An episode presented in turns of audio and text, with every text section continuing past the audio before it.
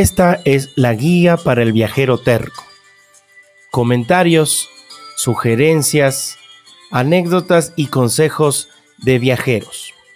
Pónganse cómodos.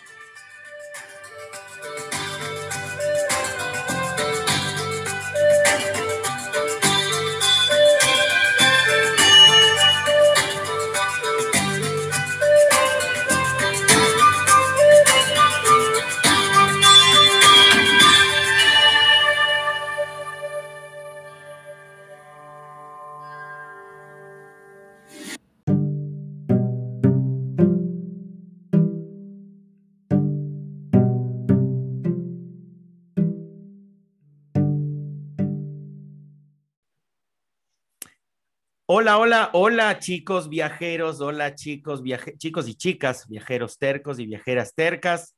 Volvemos una vez más a viajar por el mundo en esta guía para el viajero terco. Una charla más, yo les había dicho que la anterior eh, sería la última, pero, pero tengo dos o tres eh, episodios más en donde visitaremos otros países y luego, luego les invito a que escuchen mi relato al que todavía no le pongo título, así es que acepto sus sugerencias. En mi Instagram me encuentran como jc.voyage. Es una aventura en el año 2006 caminando en Machu Picchu, en el Perú. Y pues acepto sugerencias para el título, me pueden escribir y recomendar el nombre que pueda llevar este relato, eso será después.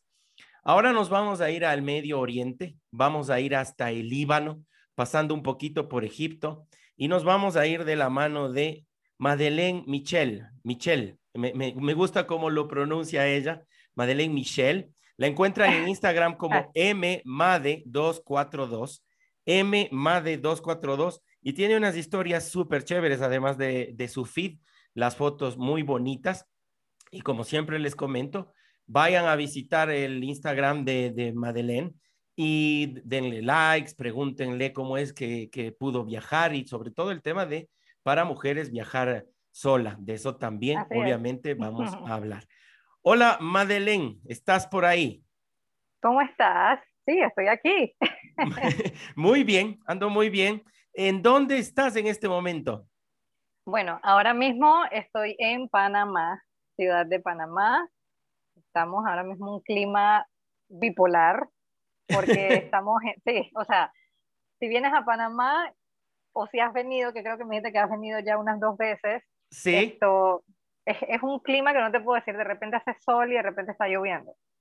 Pero eso pasa más en la época de transición, ahora mismo que ya el verano se fue y ahora estamos entrando en invierno, así que la calor, la humedad es espantosa en este momento. Qué interesante. Cuéntame un poquito sobre eso que llama tanto la atención a las personas que viven cerca de los hemisferios, sea en el norte o en el sur. ¿Cómo es que en invierno hace más calor? Mira, te voy a decir una cosa. Yo soy panameña y es algo que honestamente no entendemos. Obviamente estamos en un clima tropical húmedo y la humedad, o sea, me da tanta risa porque las veces que yo he viajado y me bajo del avión, de una vez lo sientes. Sí. Y, o sea, y escuchas a la gente y dije, uh, hace calor. Uh. Entonces, yo sinceramente no te puedo explicar. Eh, se supone que cuando llueve, Claro. Debe ser un poquito más fresco el ambiente, a veces no, a veces cuando llueve la calor y la humedad se pone mucho peor. O sea, aquí en Panamá más que nada es la humedad, la humedad te mata, o sea, es, una humedad muy, muy intensa. Ahora mismo hace bastante calor, llovió, estamos, ¿qué? Son, son las 6 y 40 de la tarde y de verdad se siente una calor como de mediodía. Wow. Como si tuvieras el sol. Sobre los 30 grados. Sí, arriba de los 30 grados. Qué interesante. Bueno, la gente nos va a escuchar a cualquier hora, pero para, para alguien que lo escuche en la mañana o no escuche en la noche, interesante el tema. Y algo también en lo que quiero hacer hincapié, regiones en el mundo en donde se dice la calor en lugar de el calor. Existe en España, existe en Panamá. Cuéntanos de eso, ¿cómo, cómo lo has notado, cómo lo has vivido? Eh, en verdad, el tema del la o el calor, o sea, es que los panameños también nosotros tenemos como una terminología o un panameñismo, como le decimos. ¿Ya? Tendemos a cortar las palabras, tendemos a decirlas como mezcladas cuando estaban los estadounidenses aquí en Panamá, porque hubo un tiempo que los estadounidenses estuvieron aquí en Panamá. Claro que sí. Como que no sé, o sea, se quedaron ciertos términos. Te voy a dar un ejemplo porque da risa. Nosotros los panameños decimos washiman. Washiman. Washiman. Washiman es watch the man en ah. inglés. O sea, estoy viéndote. Entonces nosotros hacemos como una, como una mezcla, hablamos como spanglish a veces, como que queremos ser gringos literal, pero yo siento que eso es como la esencia o lo que hace interesante al panameño. Sí, sí, no, sin duda. Y le hace interesante a toda la región de los que hablamos español, porque el español que se habla en el norte, desde México hasta abajo, la Patagonia, definitivamente no es el mismo, pero bueno, hacemos de, de, todo para entendernos al final con términos de diferentes cuestiones, pero nos entendemos. Cuéntame, Made, porque así es como te encontramos también en tu Instagram, Made. ¿Cómo es que se te ocurre la idea de ir al Líbano? Eh, mira, surgió, esto tiene una historia y tiene unas anécdotas que Cuéntanos. al, sol de hoy, me, o sea, me da como risa, pero en el momento no me daba risa. Eh, Líbano surgió porque inicialmente yo iba para Egipto. Sí. Esto, te comenté que tengo una amiga que vive en Egipto y por unos temas muy personales, eh, ella me dice, vende a Egipto. Yo no lo pensé dos veces porque ya me estaba dando la invitación y yo dije, ¿sabes qué? Me voy. O sea, yo me acuerdo que ella me dijo eso como un enero, una cosa así, y yo en marzo ya estaba allá, finales de marzo, abril. Decidida. Entonces, decidida, totalmente. Y, y, el dinero que había ahorrado, lo había ahorrado para otro destino. Y yo dije, no, eso puede esperar. Egipto es Egipto. Sí. Entonces, esto, nada, pues yo salí de aquí de, aquí de Panamá, son 10 horas de viaje hasta Frankfurt. Eh, en Alemania hice unas nueve escalas de, eh, nueve horas de escala. Visité algo de Alemania, después cuatro horas para, para, Egipto, o sea, es un viaje muy largo. Sí. Eh, salí aquí como a las seis de la tarde, llegué allá madrugada un día después, entonces esto, me quedé un par de días en Egipto, estuve con mi amiga, eh, me impresionó bastante Egipto. Esto, ¿En qué ciudad estuviste? Yo estuve en el Cairo. La capital. Yo solamente fui, ajá, la capital, y honestamente, obviamente, Egipto es súper inmenso, y, y de verdad eh, cuando yo fui al Cairo, obvio, me impresioné por tantas cosas porque uno se lo imagina de una manera. ¿Qué te, impresionó? Me impresionó el hecho de que yo me imaginaba, eh, por ejemplo, vi mujeres tapadas. Sí. Yo pensaba que todas las mujeres allá eran tapadas de pies a cabeza y en realidad no. Hay de todo un poco. Hay mujeres como yo que tienen la cara descubierta, hay otras que tienen su hijab, otras que tienen su velo, hay otras que sí son ya más radicales y extremistas, que sí están tapadas. Eso me impresionó verlas a ellas o sea, no se le ve nada de piel y de verdad siento que, que, o sea, me quedé como que, wow, no debería ser así, pero bueno, su cultura es, es, tema de ellos.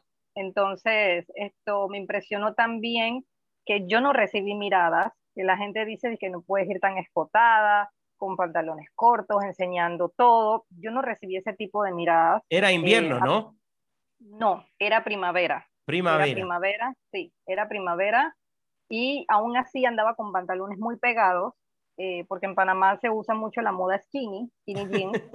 ya nos imaginamos a la chica panameña, caribeña, digamos, caminando por eh, las calles del Cairo. Bueno, una, una imagen que, que, llama la atención, pero, pero no te miraban, dices tú. No, no me miraban. De hecho, yo le, yo, yo le decía a mi amiga porque yo usaba maquillaje y, y hubo un momento que el sol se puso tan intenso, a pesar de que estábamos en primavera, el sol se puso tan intenso que yo me puse una pashmina, me la puse en forma de velo y mi amiga me dice, que tú no puedes andar así porque estás maquillada, se supone que no debes andar con el velo, se supone que no sé qué, tampoco con los pantalones pegados. Y yo dije, bueno, pero es que tengo calor, ¿qué hago? Em, otra cosa que, que, me pudo haber impresionado eh, fue al ver la ciudad como muy, no, no, es que quiera hablar mal de ella porque no voy a hablar mal de ella, sino muy como muy sucia, pero es porque ellos están en un clima desértico. O sea, todos los edificios son chocolatosos, están como sucios, pero en realidad es un clima desértico. Claro. Entonces, mi amiga me había dicho que antes de yo ir al viaje pasaron por una tormenta de arena y yo veía los bancos de arena. ¡Wow! Exacto, veía unos bancos de arena y yo dije, ¿qué pasó aquí? Y es que no, es que hubo una tormenta de arena. Y dije, ah, ok. Entonces, esas cosas de verdad, obvio, aquí en mi país yo no lo veo. Eh, obviamente me impresionó.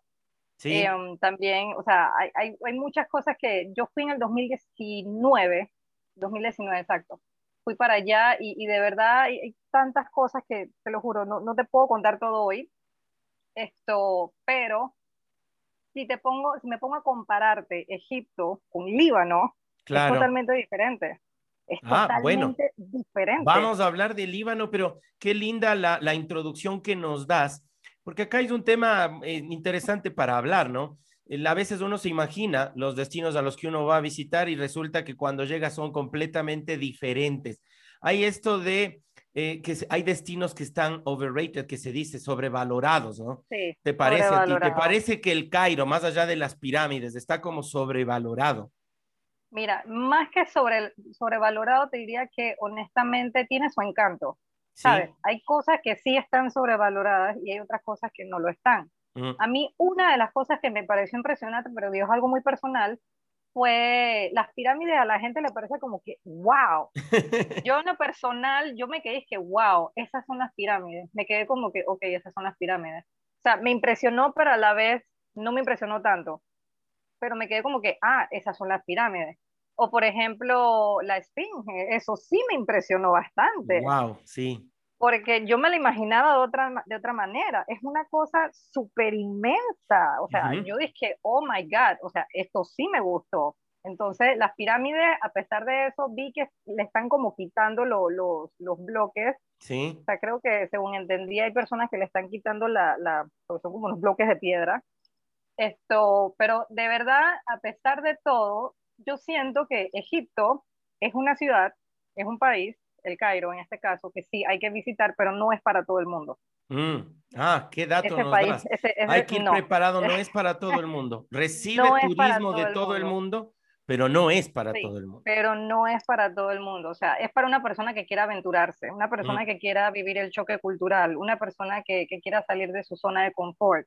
Que en ese caso yo salí de mi zona de confort. Yo siempre decía, el día que vaya a Egipto voy a hacerlo sola, quiero ir sola, pero cuando estuve allá, Agradeciste no estar sola.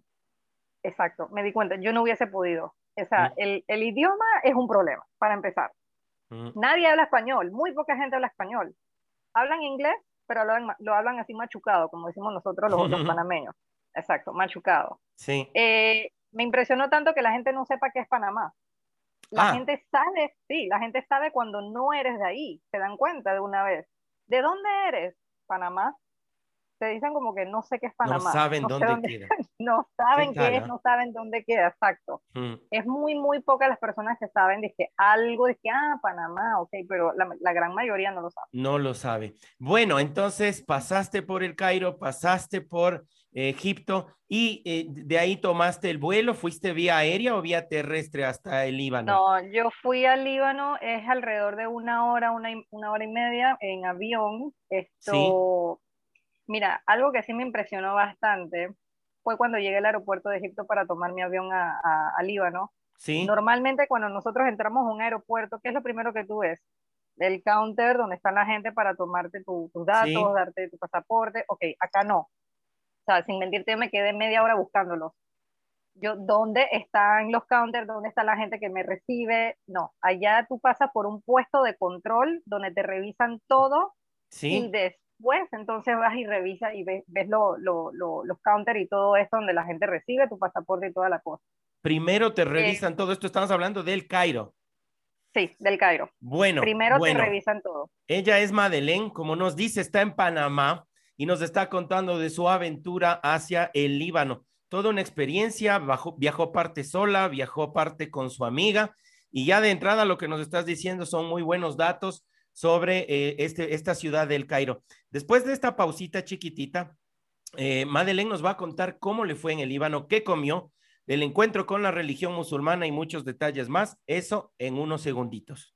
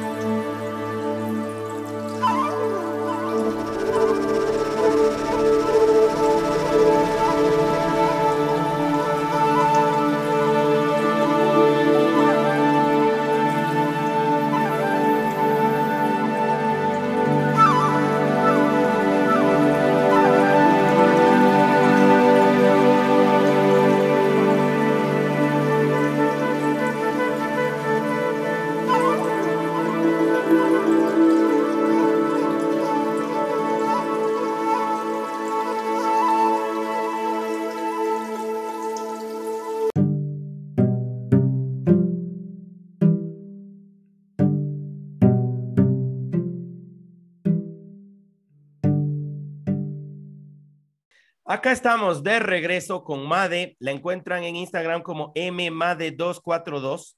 Está en Panamá y nos está contando su aventura por el Medio Oriente. Egipto también forma parte del Medio Oriente, si no estoy mal. Bueno, Made, cuéntanos qué se come de rico en Panamá, en donde estás tú ahora, en tu país. Ay, Dios. es una pregunta difícil. Mira, tengo que ser muy franca. Eh, lo que se come de rico aquí en Panamá es la fritanga. ¿Sabes qué es fritanga? ¡Qué nombre! Ok. Mira, fritanga no es un plato, no es un producto como tal, sino más bien son cosas fritas. Ah. Por ejemplo, aquí en Panamá todo lo comemos frito. Nos gusta la grasa frita. Yo siempre le digo grasa frita porque tras que estás comiendo grasa que te hace mal, la estás friendo. Sí, claro. Entonces, eh, nosotros, mira, por ejemplo, aquí en Panamá el plato típico, una de las tantas cosas, eh, son las carimañolas. Carimañolas. ajá, es como una especie de eh, yuca. Mm. ¿Cómo te explico? Es como una especie de yuca molida y adentro le ponen carne, pollo, queso y lo fríen. Oh. Entonces, Ajá, es una, es una cosa blanca. A mí en lo personal nunca me gustó mucho la carimañola, pero se consume bastante aquí en Panamá. Siempre frito. Todo frito. La hojaldre también, que es harina frita.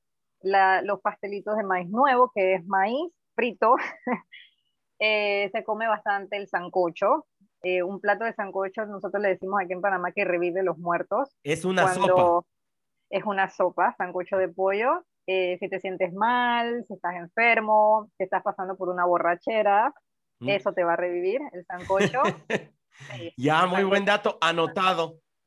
Sí, eh, tienes que probarlo. Si no comiste un sancocho de Panamá, no viniste a Panamá. Ok, ok, madre, qué chévere la comida panameña. Bueno, entonces a ti te llamó la atención tanta seguridad en el aeropuerto del Cairo, después de pasar todas esas revisiones llegas al, escritorio, reciben tu equipaje y te embarcas hacia, hacia Beirut, me imagino, la capital.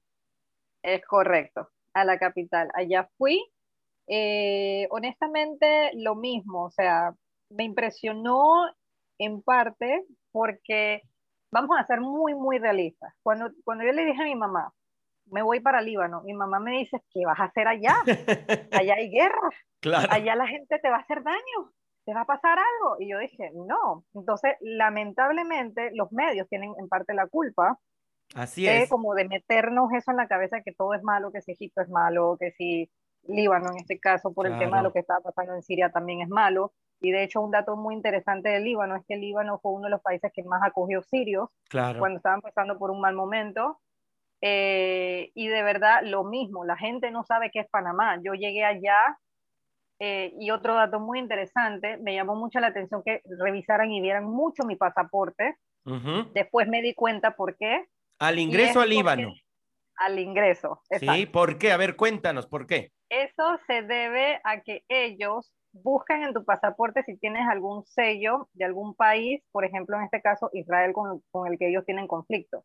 Si ellos, ven que en tu, ajá, si ellos ven que tu pasaporte tienes ese sello, no te van a dejar ingresar. No te dejan. Entonces, no. Lo mismo Te devuelven. con Israel. Te devuelven, no puedes entrar al país, porque ellos están en conflicto. claro. Eh, son términos, ¿sabes? son cosas, conflictos allá entre esos países. Entonces me quedé como que, ah, ok, ya entiendo. Eh, también te preguntan de dónde eres, me preguntaron que si venía sola, le dije sí. El, el, o sea, el, guardia o la gente se quedó como que viene sola. O sea, yo sí. No, friends, no, miras los noticieros y no le escuchaste a tu madre. No, no, él, dije, no amigos, yo, no, no, no, sola, ok, me lo sé yo, vaya para adelante. Mm. Entonces, esto, un dato que le doy a las chicas que, que, consideran este destino que en verdad vale la pena visitar porque es muy bonito, eh, por favor traten de conseguir un traslado de, o sea, del hotel al aeropuerto, que ya lo tengan ya eh, organizado, porque es un poquito difícil también por el idioma y toda la cosa. A pesar de que en Líbano sí hablan inglés, hablan francés, hablan árabe. Wow. Entonces, sí. Eh, yo, yo lo personal, yo, yo lo hice y me sentí mucho más segura. El aeropuerto em, de Beirut está lejos de la ciudad. Yo no lo sentí lejos. Yo no sé si es porque yo estaba pendiente al celular o qué, pero yo no lo sentí lejos. Pudo mm. haber sido de repente unos 20 minutos, media entonces, eh, repíteme, ¿por qué recomiendas entonces buquear, reservar con anterioridad el, el traslado del aeropuerto a la ciudad? Porque estás más segura, estás más segura, eres mujer. Sí, sí, sí. las mujeres somos más vulnerables, por decirlo así. Yo no me atrevo a agarrar en un lugar que yo no conozco y que mucho menos hablo el idioma, un taxi. Sí. O sea, no, no, no me atrevo. Y no me atrevo porque yo soy un poquito miedosa. Mm, no lo creo porque te fuiste hasta Líbano sola. Bueno, mm, sí, me fui sola, te dije, salí de mi zona de confort, pero aún así no quiere decir que soy la mujer más valiente, porque mm. el día que yo me fui, me acuerdo que mi amiga estaba conmigo, que ella me llamó el Uber, y yo sinceramente le dije, por favor, vente conmigo, no me atrevo a irme sola. Entonces ella se quedó que no puedo. Yo, bueno, ni modo, me fui. No me pasó nada. De hecho, Líbano es una, eh, en este caso Beirut, es una de las ciudades más seguras. Parece mentira, pero lo es. Sí. Y lo es por el simple hecho de que hay mucha presencia militar en cada esquina. Vas a ver muchos soldados con, con armas de alto calibre, porque a pesar de que, de que del, del, Medio Oriente, Líbano es el lugar más seguro, o sea, está en una situación eh, turbulenta, ¿sabes? Sí. Entonces, en el sentido de que tienen a Israel, eh, ¿cómo se llama? Siria al lado, o sea, hay guerra y toda esta cosa, ¿no? Entonces, ellos por lo general eh, la población en general eh, acepta muy bien a, a, los, a, los, policías, a los militares, porque los hace sentir más seguros. Entonces, un turista que ve ese tipo de cosas, por supuesto, te vas a sentir mucho más segura. Y eso es una de las cosas que me llamó bastante la atención, porque aquí en Panamá tú no ves un policía por ningún lado. Allá sí. sí. Entonces, el objetivo de ellos es más que nada prevenir, prevenir cualquier cosa que pueda ocurrir. Así es. Bueno, entonces llegas a, me contaste, nos vas a contar, llegas a un hostel, ¿no? Llegas a un hostel en donde puedes tener la habitación compartida o no, pero ¿existe ese tipo de hostels a la europea, digamos, en el Líbano? Mira, te voy a hacer, te voy a decir algo bien curioso. Esa fue la primera vez que me quedé en un hostal, en toda mi vida. ¡Wow! Ajá, en toda, toda mi vida, esa fue la primera vez que me quedé en un hostal y honestamente, a pesar de que fue mi primera vez, la experiencia fue placentera. Eh, y lo fue más porque me quedé en una habitación de puras mujeres. Ya. Esto es más seguro para una mujer. Sí. Y ahora sí me atrevo a quedarme en cualquiera, en mixta, mujeres, hombres, lo que sea. Pero eh, como era mi primera vez, me quedé en una habitación de puras mujeres. Sí. Eh, de verdad, yo siento que el hostal en el que yo me quedé tenía lo, lo necesario. las sábanas estaban limpias, daban calorcito, porque cuando yo llegué a Lima no hacía un poco de frío. Eh, honestamente la comida estaba, estaba deliciosa, tenía el desayuno incluido, estaba muy bien ubicado eh, y no había mucha gente tampoco, o sea, éramos cuatro, cuatro camas y de cuatro solo habían tres. Eh, de hecho, una de mis compañeras era de Siria, otra era de Canadá, y otra era de Canadá, y ella me preguntaba cosas de Egipto porque quería ir a Egipto, y yo le dije, piénsalo bien, porque yo no hubiese podido ir sola, ella sí estaba súper aventurada a irse sola, eh, en lo personal, yo sí recomiendo quedarse en un hostal, siempre y cuando sea de chicas, si es tu primera vez, si quieres ir a un país como este, como este que es Líbano, o cualquiera, puede ser cualquiera. Pero en lo personal, a mí me encantó quedarme en el hostal. O sea, me encantó. Fue en primera vez, fue recomendada por mi amiga, me fue súper bien. A ver, entonces, mucho más europeizado de lo que uno cree, hablan varios idiomas, totalmente seguro para viajes eh, de mujeres solas por la presencia inclusive de militares y de policías. Estás desmitificando un montón de cosas, de prejuicios que uno tiene en la cabeza, madre. Exactamente, así mismo. O sea, uno, uno, es lo que te digo, a veces siento que es la culpa del gobierno o de los medios que te quieren estar metiendo cosas que en realidad no lo son. De hecho, para mí Líbano lo considero como la Europa del Medio Oriente. Eh, hay, hay, mira, hay de todo un poco, o sea, en el sentido de que ellos pasaron hace muchos años atrás por una guerra, no me voy a meter mucho en eso, eh, que más que civil fue por temas religiosos, hasta donde tengo entendido, por conflictos religiosos. Obviamente la ciudad quedó muy destruida. Al sol de hoy, ellos tienen edificios que todavía los ves con los impactos de balas por todos lados, edificios destruidos. A la vez ves edificios con arquitecturas muy modernas, altos. Eh, hay de todo. Sinceramente, ellos estuvieron reconstruyendo la ciudad hasta que ocurrió lo del año pasado, la explosión esta en el puerto. Sí, de eso vamos a hablar justamente en la siguiente parte. Chévere, Made, lo que nos, lo que nos haces es de quitar esas ideas que, como digo, son prejuicios. Vamos a hablar del tema este triste, de la explosión que hubo. Vamos a hablar de eh, la cultura y la religión y cómo lo encontraste tú. La comida, que es algo súper importante. Y les invito a las personas que nos están escuchando, no se despeguen, que lo que viene está súper chévere y súper interesante. Regresamos en un minutito.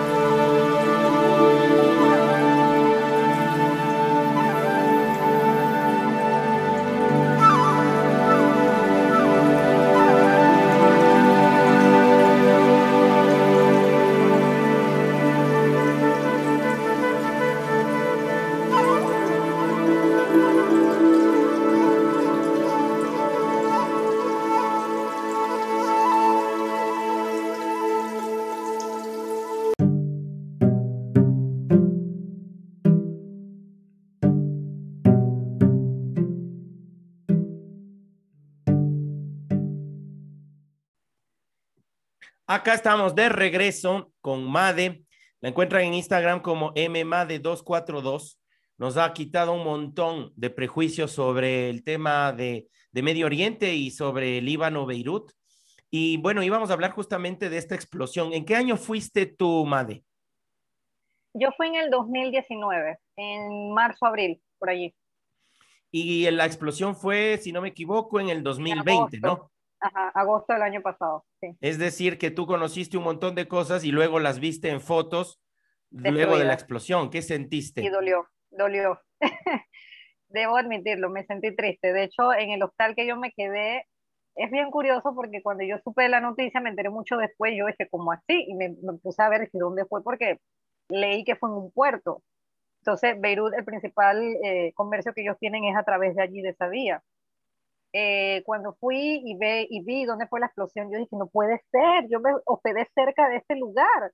Entonces, obviamente me puse a buscar las cuentas de Instagram del hotel, de todo lo que podía, y ellos enseñaron videos de cómo quedó con, con la explosión. O sea, yo dije, es triste, es bien triste porque me puse a pensar, imagínate si hubiese ocurrido cuando fui, claro. yo estaba allí cerca y pasó esto, y son cosas que jamás uno se va a imaginar que va a pasar.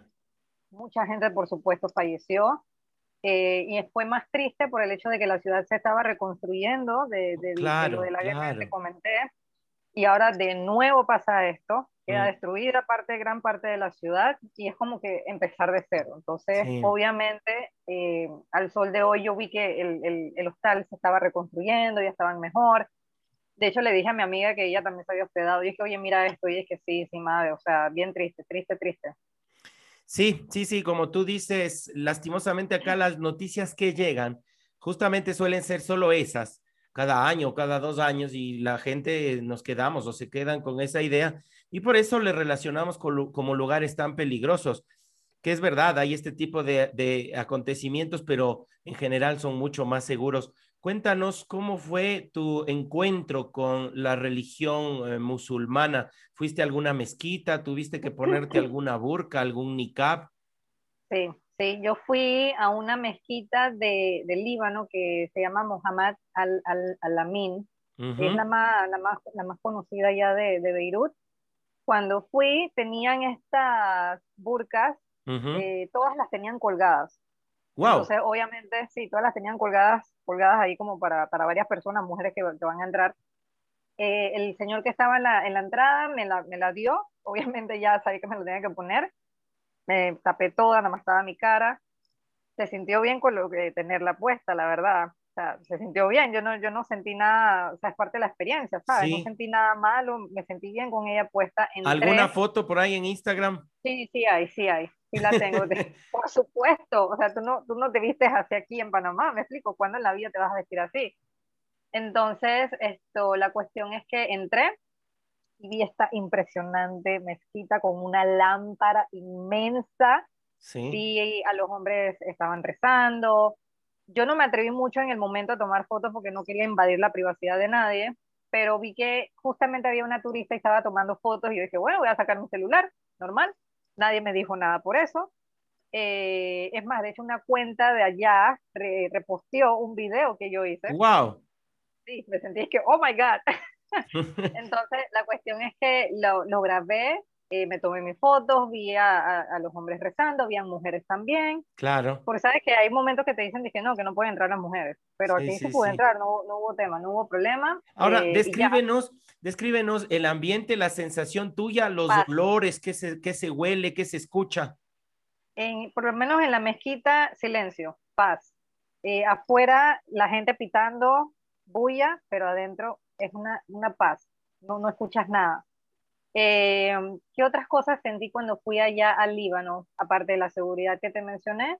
Eh, olores no, yo no sentí ningún mal olor, nada. Tú sabes que hay ciudades que de repente tienen uno que otros olores peculiares, yo no sentí absolutamente nada. Al contrario, me impresionó bastante ver el medio de transporte del Líbano. Es un medio de transporte extraño. Sabes que hay países que tienen unos buses grandes, eh, ¿sabes? No? Para capacidad de personas, estos eran buses pequeños.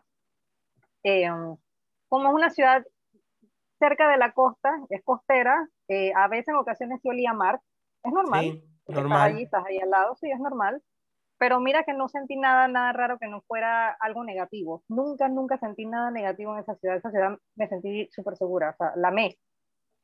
De hecho, tengo un amigo que me dice, ¿a ti te gustó bastante ese viaje? yo, sí, y volvería a ir, honestamente. volvería a ir. Nosotros los panameños no necesitamos visa para entrar al Líbano. No hay necesidad de visa, podemos entrar bien. Para Egipto sí necesitamos Ese es un buen dato, ese es un muy buen dato. Y para Egipto sí necesitas sí necesitas visa todas las cantidades de veces que vayas a entrar. Yo tuve que entrar dos veces al país y las dos veces tuve Muy fácil de sacarla, ¿no?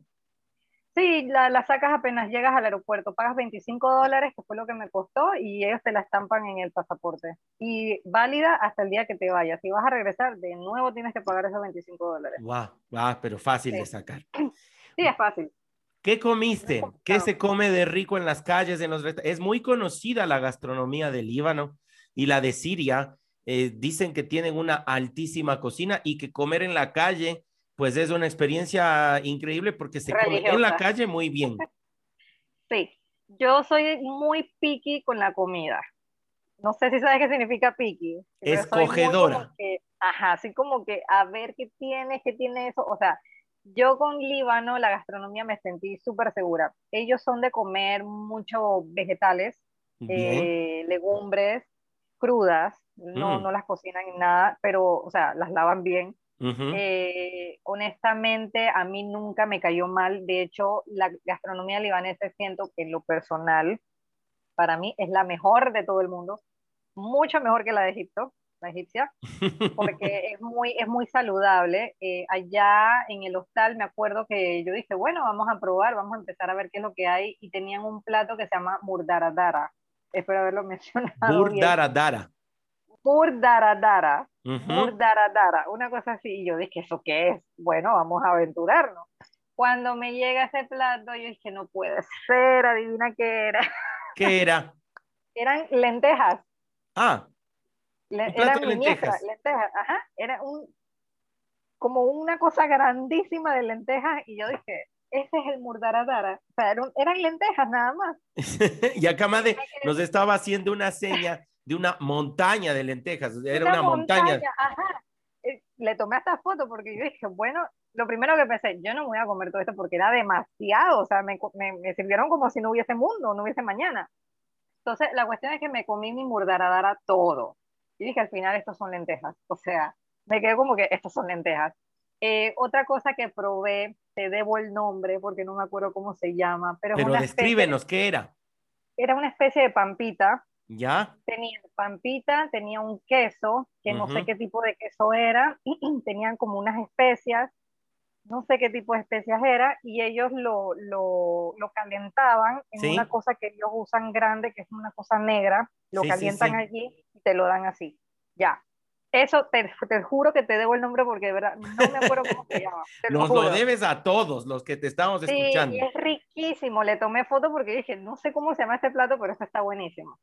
El babagamush, por supuesto, eso es algo muy, famoso allá y en todos lados la gente lo, lo, lo, prueba. Falafel también es algo famoso en, en, la cocina. ¿Te eh, gustó el babaganush?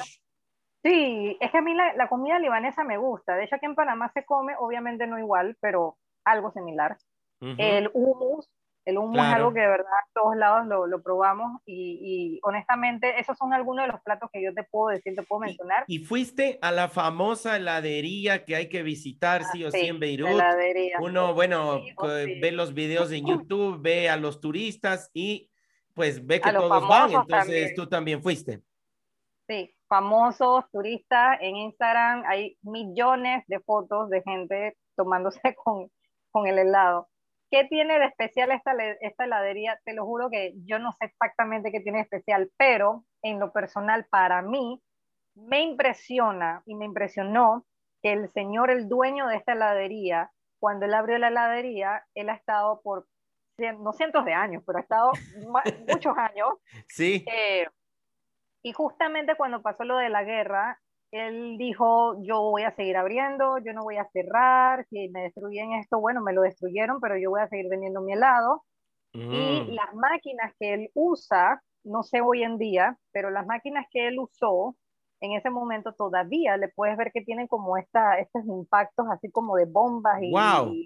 Entonces es eso lo que le hace tan eh, particular a la Puede ser, porque cuando tú vas a llegar a esa heladería y en Instagram está la foto, tú ves un edificio en ruinas un edificio feo.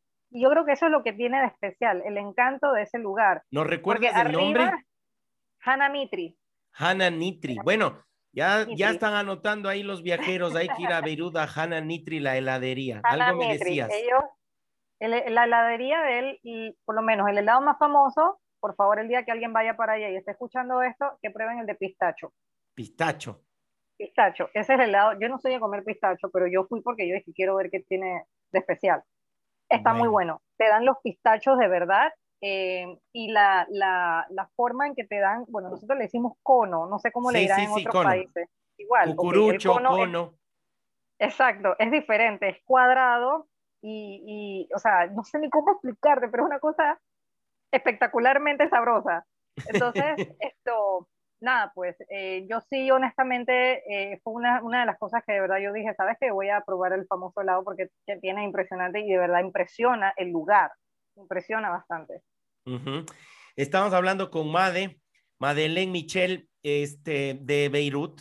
La verdad que me, me, me hiciste viajar. De esa es la idea justamente de los podcasts y se nota que te encantó el destino, se nota que te gustó porque hasta ahora no le encontraste ningún pero. Luego, en la última parte de la charla, vamos a hablar de alguna experiencia que nos puedas contar.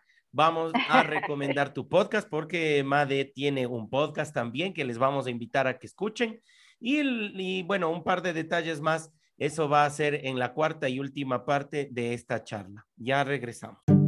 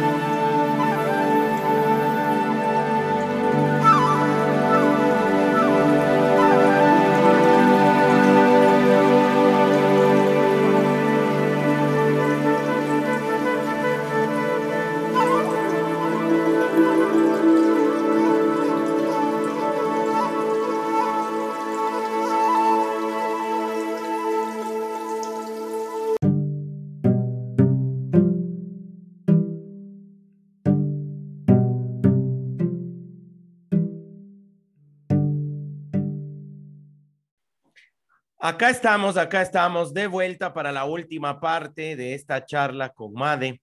Ella está en Panamá. nos ha llevado hasta Beirut, hasta la capital del Líbano, y ha sido un viaje impresionante, lleno de olores, de sabores. No se olviden que a mí me pueden encontrar en mi Instagram como jc.voyage. Estoy recibiendo sus mensajes para que me eh, den consejos sobre cuál podría ser el título de mi último relato, que lo van a encontrar acá en mi podcast, luego de todas estas charlas que estamos haciendo con gente que ha viajado por todo el mundo. La, el podcast se llama La Guía para el Viajero Terco o para la Viajera Terca. Eh, Made, eres terca. Sí. Se nota. Sí, lo soy. Se nota, ¿verdad? Sí, pues fuiste justo a un destino, tu mamá te dijo que no y fuiste igual. Exactamente, así contra viento y marea fui. Pero ¿qué te llevó a hacer? El otro día hacíamos un podcast con Yuli de Vete por el Mundo y ella decía que hay un gen viajero. ¿Tú te volviste viajera, te volviste aventurero o siempre lo fuiste? Me volví. Me Mm. volví cuando tenía, era, no era tan pequeña, tenía 23, 24 años cuando fui a Portugal. Fue mi Mm. primer viaje que hice así como que me voy sola. Sí. que tampoco estuve tan sola porque ya tenía alguien que me estaba esperando, pero sí tuve un par de días sola. Y allí me di cuenta, esto me está gustando. Mm. Entonces, mi espíritu viajero se despertó y empezó a despertarse a través de los viajes que empecé a hacer. Sí, se, se nota, se nota que te gusta por un lado esto que yo digo terquedad, pero bueno, es más bien explorar y por otro lado la soledad y la reflexión. Sí, me encanta. Me encanta, la gente a veces me, se me queda viendo raro como que en serio te vas a viajar, a viajar sola. O sea, yo no sé por qué hay gente que no puede hacerlo, tendrán sus motivos. Yo fui una, no me atreví a hacer las cosas sola hasta cuando lo hice y me di cuenta que no es nada malo, al contrario, es lo mejor para uno. Puedes hacer lo que quieras, a la Claro. hora que quieras, como quieras, o sea, cuando quieras. Nadie te exige nada, nadie te pide nada, tienes tu tiempo para ti. Se escucha cliché, pero en realidad me di cuenta que en verdad es así, o sea, te Sí, sí, descubres sí. y te das cuenta hasta dónde eres capaz de llegar, tú, o sea, me- sales de tu zona de confort. Así es. ¿Alguna experiencia que nos quieras contar en, en, en Beirut? ¿Algo chévere que te haya pasado o algo en algún momento en el que puede que hayas tenido temor por tu integridad física? No sé, cuéntanos.